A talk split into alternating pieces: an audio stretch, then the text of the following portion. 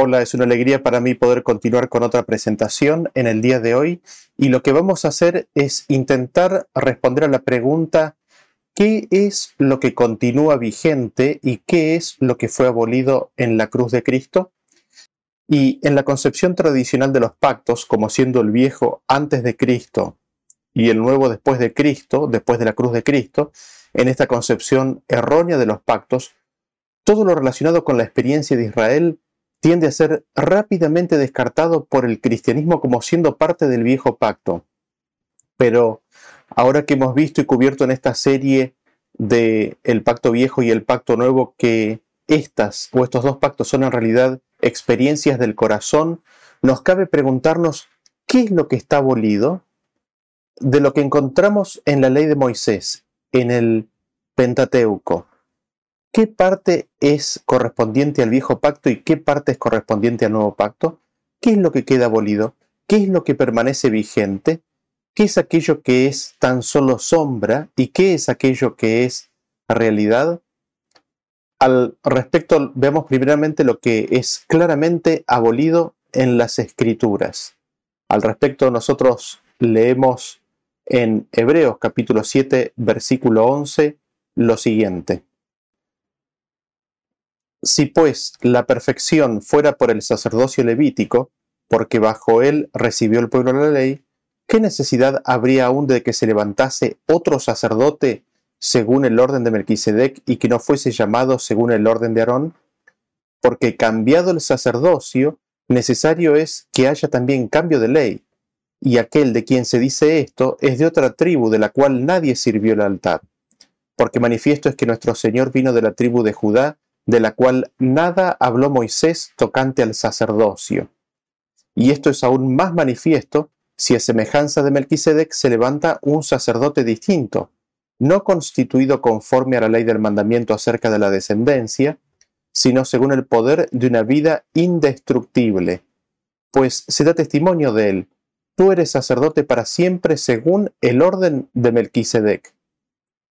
Queda pues abrogado el mandamiento anterior a causa de su debilidad e ineficacia, pues nada perfeccionó la ley y de la introducción de una mejor esperanza por la cual nos acercamos a Dios.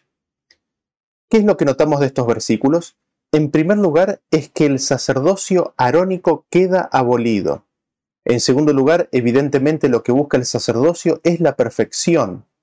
Y el sacerdocio de Aarón no llega no obtiene esa perfección. Y aquí nos preguntamos brevemente lo siguiente, ¿qué significa esta perfección? Nosotros vemos que la palabra en griego es la siguiente. La número 50-50, teleiosis, de un acto, el cumplimiento, la verificación, la absolución. Y al respecto nosotros leemos en Hebreos capítulo 8, versículo 5, que dice, pero ahora tanto mejor ministerio es el suyo cuanto es mediador de un mejor pacto establecido sobre mejores promesas. La perfección consiste en el cumplimiento, en el establecimiento de las mejores promesas de Dios. Estas promesas, el pacto de Dios, consiste, como recordamos, básicamente en dos elementos. En primer lugar, grabar su ley en nuestras mentes y corazones y en segundo lugar, borrar nuestros pecados y rebeliones. Así, vemos que la perfección consiste en la absolución de nuestra condición pecaminosa al transformarnos y borrar el registro de nuestra culpa. Y el versículo de Hebreos 7 recién leído nos dice que el sacerdocio erónico no puede establecer esta perfección. El versículo establece que si el sacerdocio arónico pudiera ser perfecto al participante del culto, dicho sacerdocio habría permanecido.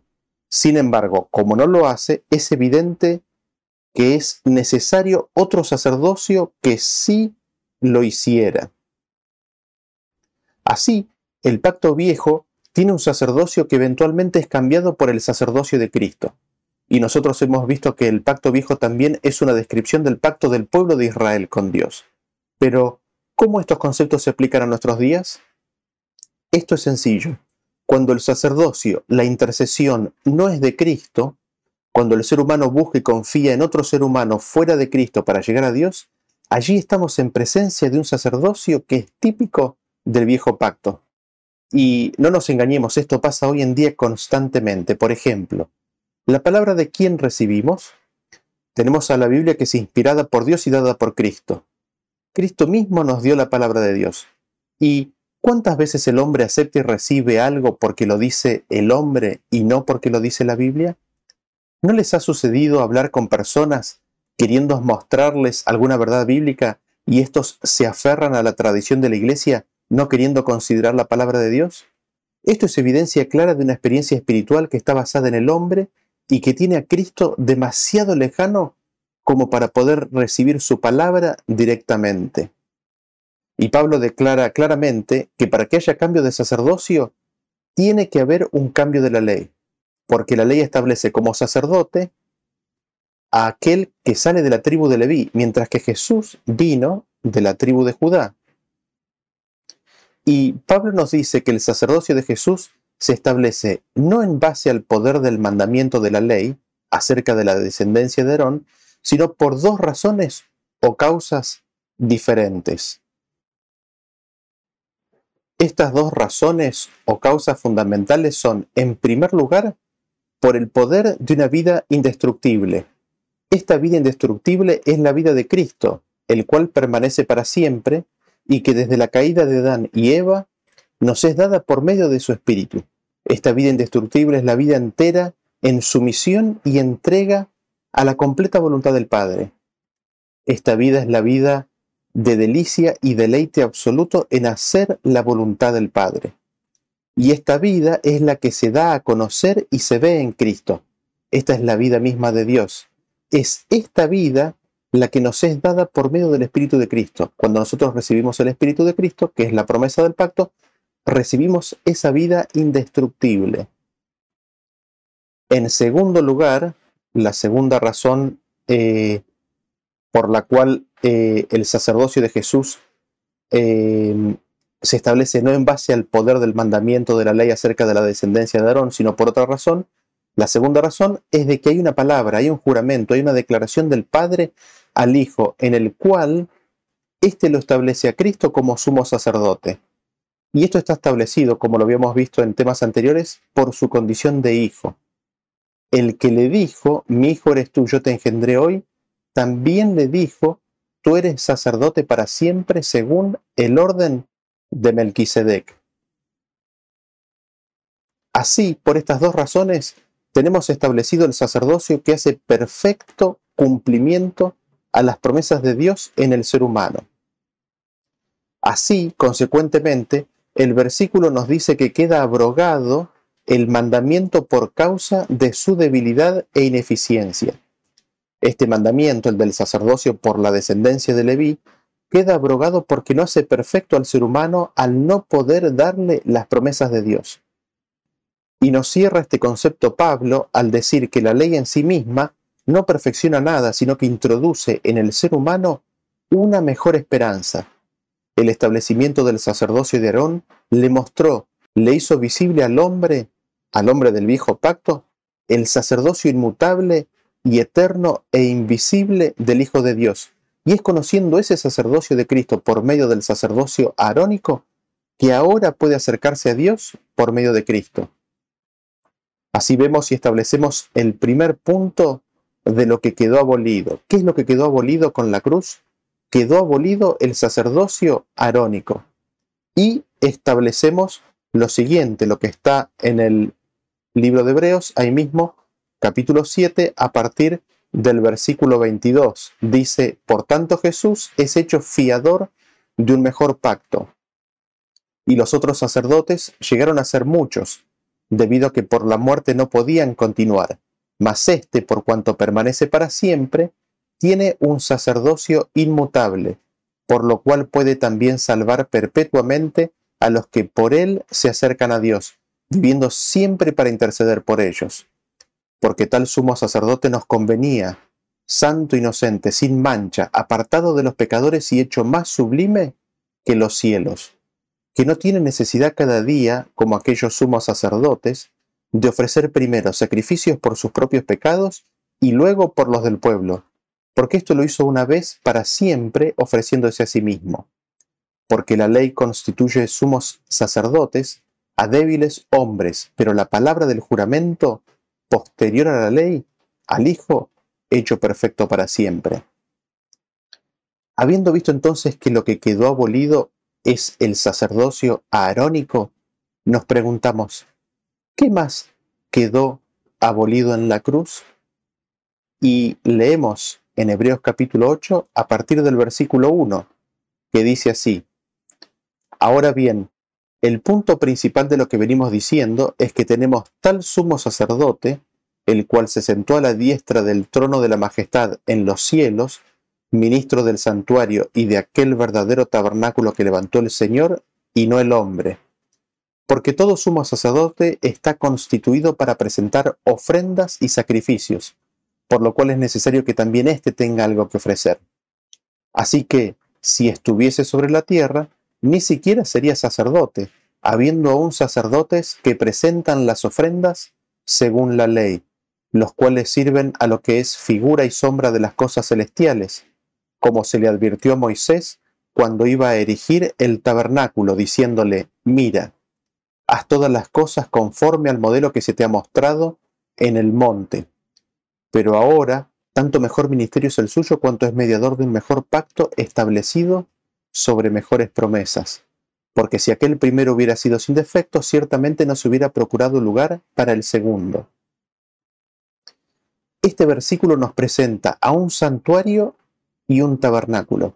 Es interesante la distinción hecha y en algún momento investigaremos por qué se hace uso de una terminología distinta.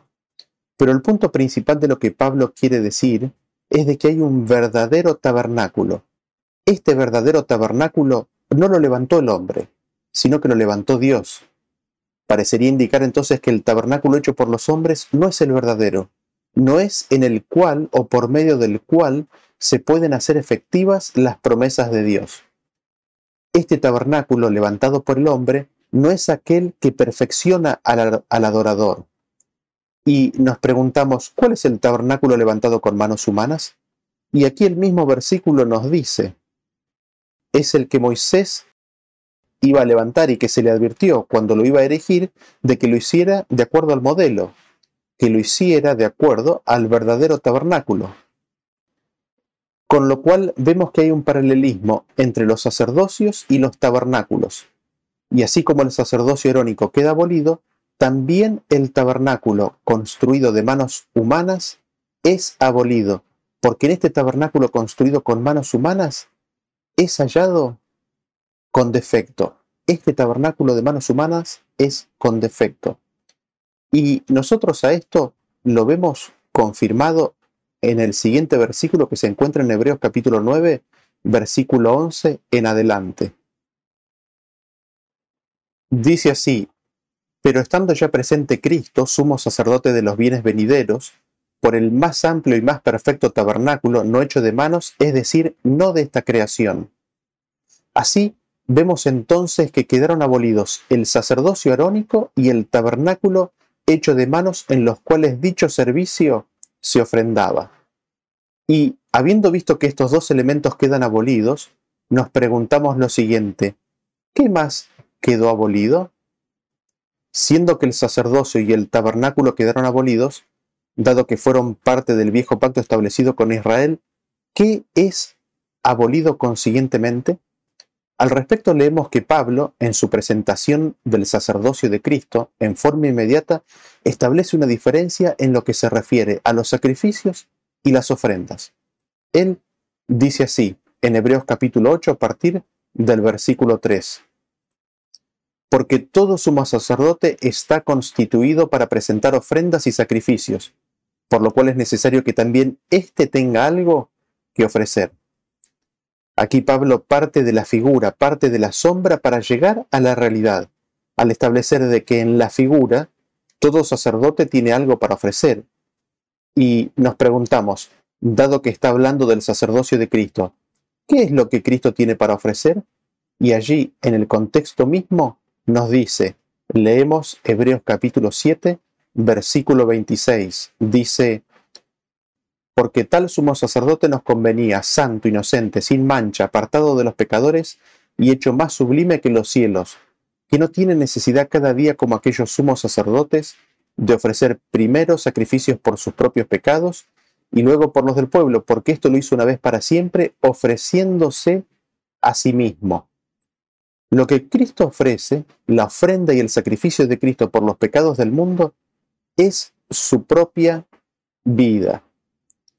Y nosotros leemos más respecto de esto en Hebreos capítulo 9, a partir del versículo 9 en adelante.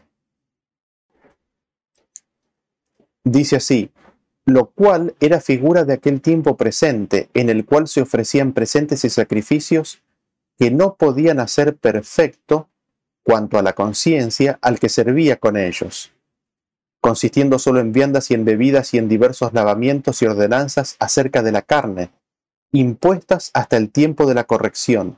Mas estando ya presente Cristo, pontífice de los bienes que habían de venir, por el más amplio y más perfecto tabernáculo, no hecho de manos, es a saber, no de esta creación, y no por sangre de machos cabríos ni de becerros, mas por su propia sangre entró una sola vez en el santuario, habiendo obtenido eterna redención. A este versículo lo hemos leído de la Reina Valera versión 1909. Y aquí nosotros tenemos descritos los elementos que quedan abolidos. Estos no son solamente el sacerdocio orónico y el tabernáculo hecho de manos, sino que también es abolido las ofrendas o los presentes y los sacrificios. El problema de estas ofrendas y sacrificios es de que no podían hacer perfecto al participante del culto. Y aquí volvemos al concepto que habíamos mencionado anteriormente. Estas ofrendas y sacrificios no podían perfeccionar, es decir, no podían efectivizar las promesas de Dios en el adorador de este culto. La sangre de los machos cabríos y de los becerros no sirve para esto, sino tan solo la sangre de Cristo Jesús. Al respecto, nosotros el versículo que se encuentra en el capítulo 9 de Hebreos, el versículo 23 en adelante, nos dice y nos, nos, nos confirma esto que venimos diciendo de la siguiente manera. Fue pues necesario que las figuras de las cosas celestiales fuesen purificadas así, pero las cosas celestiales mismas con mejores sacrificios que estos. En tierra, el tabernáculo era purificado con la sangre de los sacrificios de animales. Sin embargo, las cosas celestiales nos dice que son purificadas con mejores sacrificios, es decir, con el sacrificio de Cristo.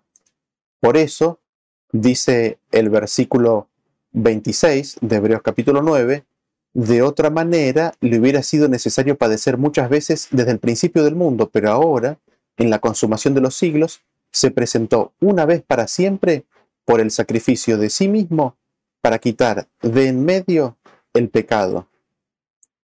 Cristo se presentó una vez para siempre por el sacrificio de sí mismo y por medio de ese sacrificio personal quita de en medio el pecado.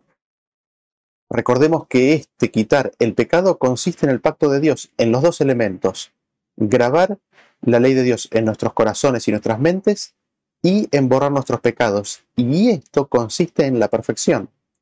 Así, este ministerio, en el tabernáculo verdadero, con el sacrificio de Cristo, es perfecto y lleva a la perfección.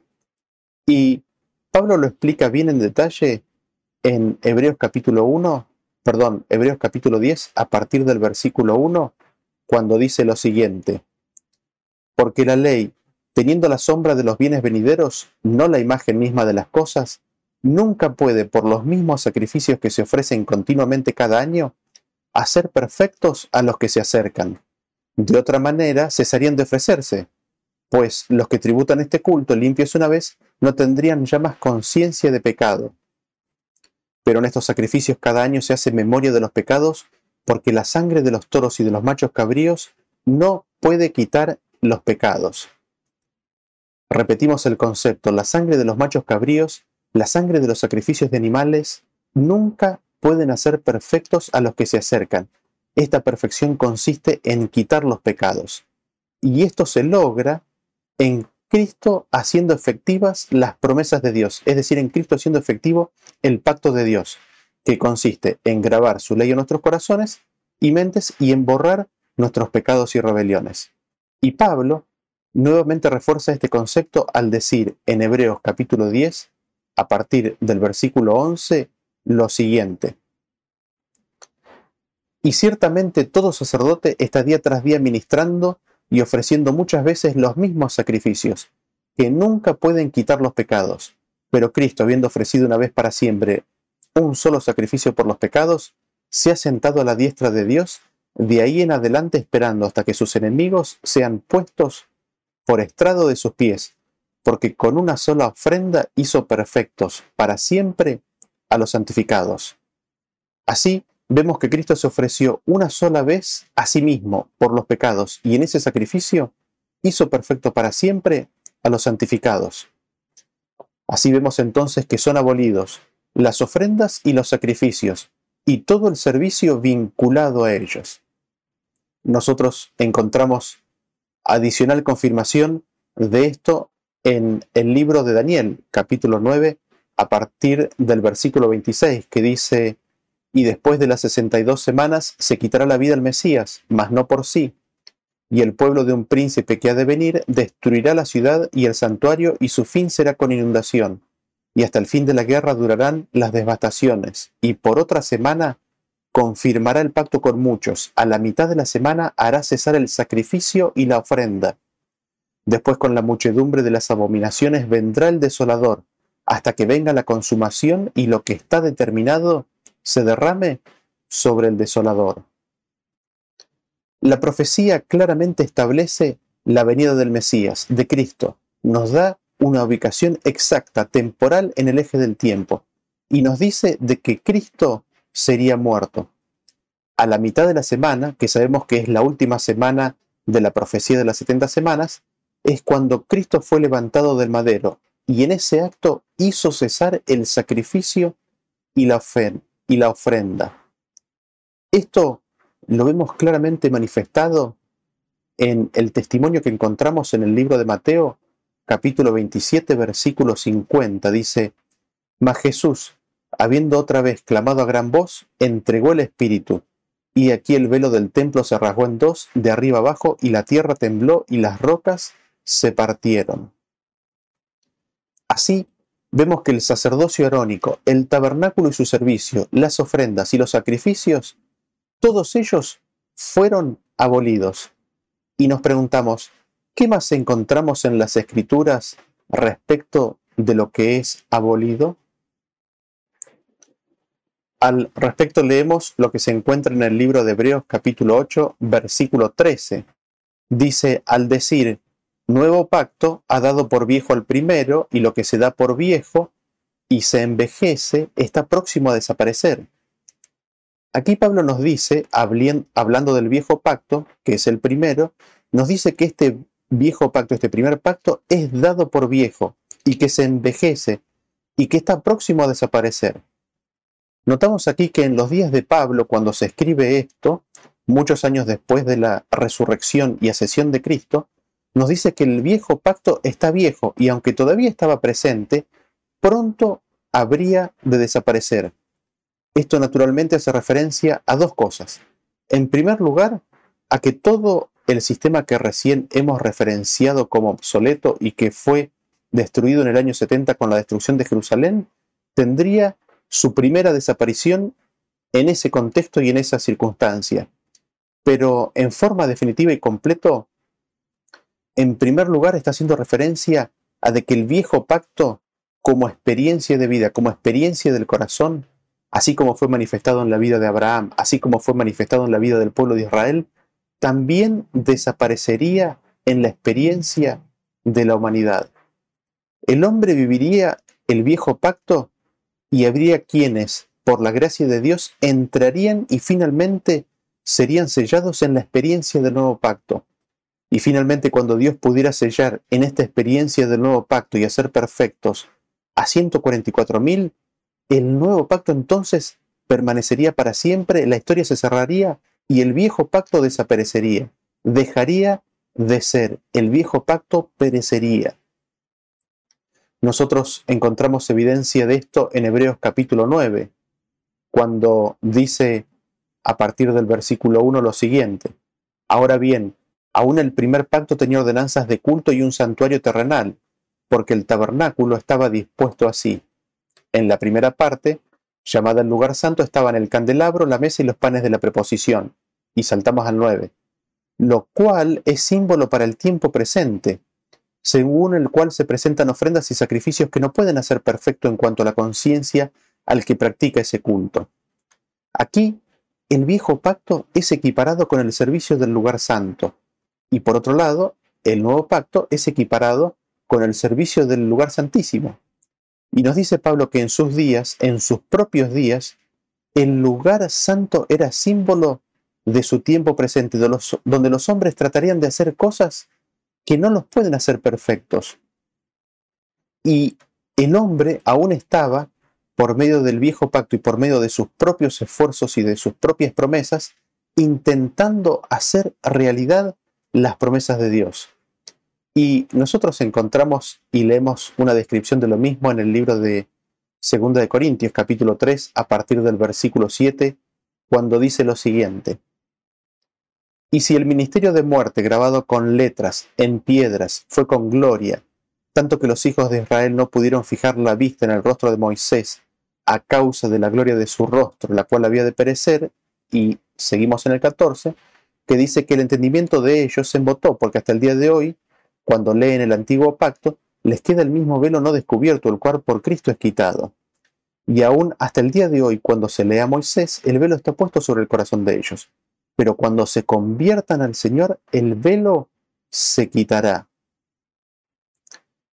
Pablo nos dice que el ministerio de muerte, que en el contexto es el ministerio de la letra, habría de perecer. Y este ministerio de condenación, que es glorioso, es tan glorioso que Aquellos que permanecen en el viejo pacto ponen un velo sobre sus rostros para ocultar la brillante luz del nuevo pacto. Aquellos que ponen ese velo permanecen en el viejo pacto, en el antiguo pacto, con los ojos velados, y permanecen ahí hasta que se conviertan, hasta que se vuelvan a Cristo. Cuando dejen de necesitar del hombre, ya sea de un tercero o de sí mismos, en intentar hacer cumplir las promesas de Dios, cuando vean el ministerio de Cristo como aquel quien por medio de su vida y su sacrificio hace realidad todas las promesas de Dios en nuestra vida y se vuelvan a Cristo, entonces el velo se rasgará, entonces podrán tener acceso directo a Dios por medio de Cristo, por medio del sacrificio y la mediación expiatoria de Cristo. Así vemos que el sacerdocio arónico, el tabernáculo y su servicio, las ofrendas y los sacrificios fueron abolidos. Sin embargo, la experiencia del viejo pacto en la humanidad todavía no sería abolida hasta el día en que se diga el que es justo siga siendo justo y el que es injusto siga siendo injusto. Hasta el día en que la humanidad, en forma corporativa, representada por 144.000, sea sellada en forma definitiva y final en el nuevo pacto. Y nos preguntamos, habiendo visto que esto es abolido, ¿Qué es lo que permanece? ¿Qué es lo que permanece en el tiempo? En primer lugar, podemos afirmar con certeza que permanece el sacerdocio de Cristo en el tabernáculo perfecto, celestial, con la ofrenda del sacrificio de sí mismo, intentando llevar al que quiera a la experiencia del nuevo pacto, que consiste en la efectivización de las promesas de Dios. Y este nuevo pacto, estas promesas de Dios, ¿en qué consisten? Lo leemos nuevamente en Hebreos capítulo 8, versículo 10. Dice, por lo cual este es el pacto que haré con la casa de Israel después de aquellos días, dice el Señor. Pondré mis leyes en la mente de ellos, pondré mis leyes en la mente de ellos y sobre su corazón las escribiré, y seré a ellos por Dios y ellos me serán a mí por pueblo. Evidentemente lo que permanece son las leyes de Dios. Y nos preguntamos, ¿de qué mandamientos estamos hablando? son los mandamientos del pacto de Dios, de acuerdo a Hebreos 8. Leámoslos a esos mandamientos.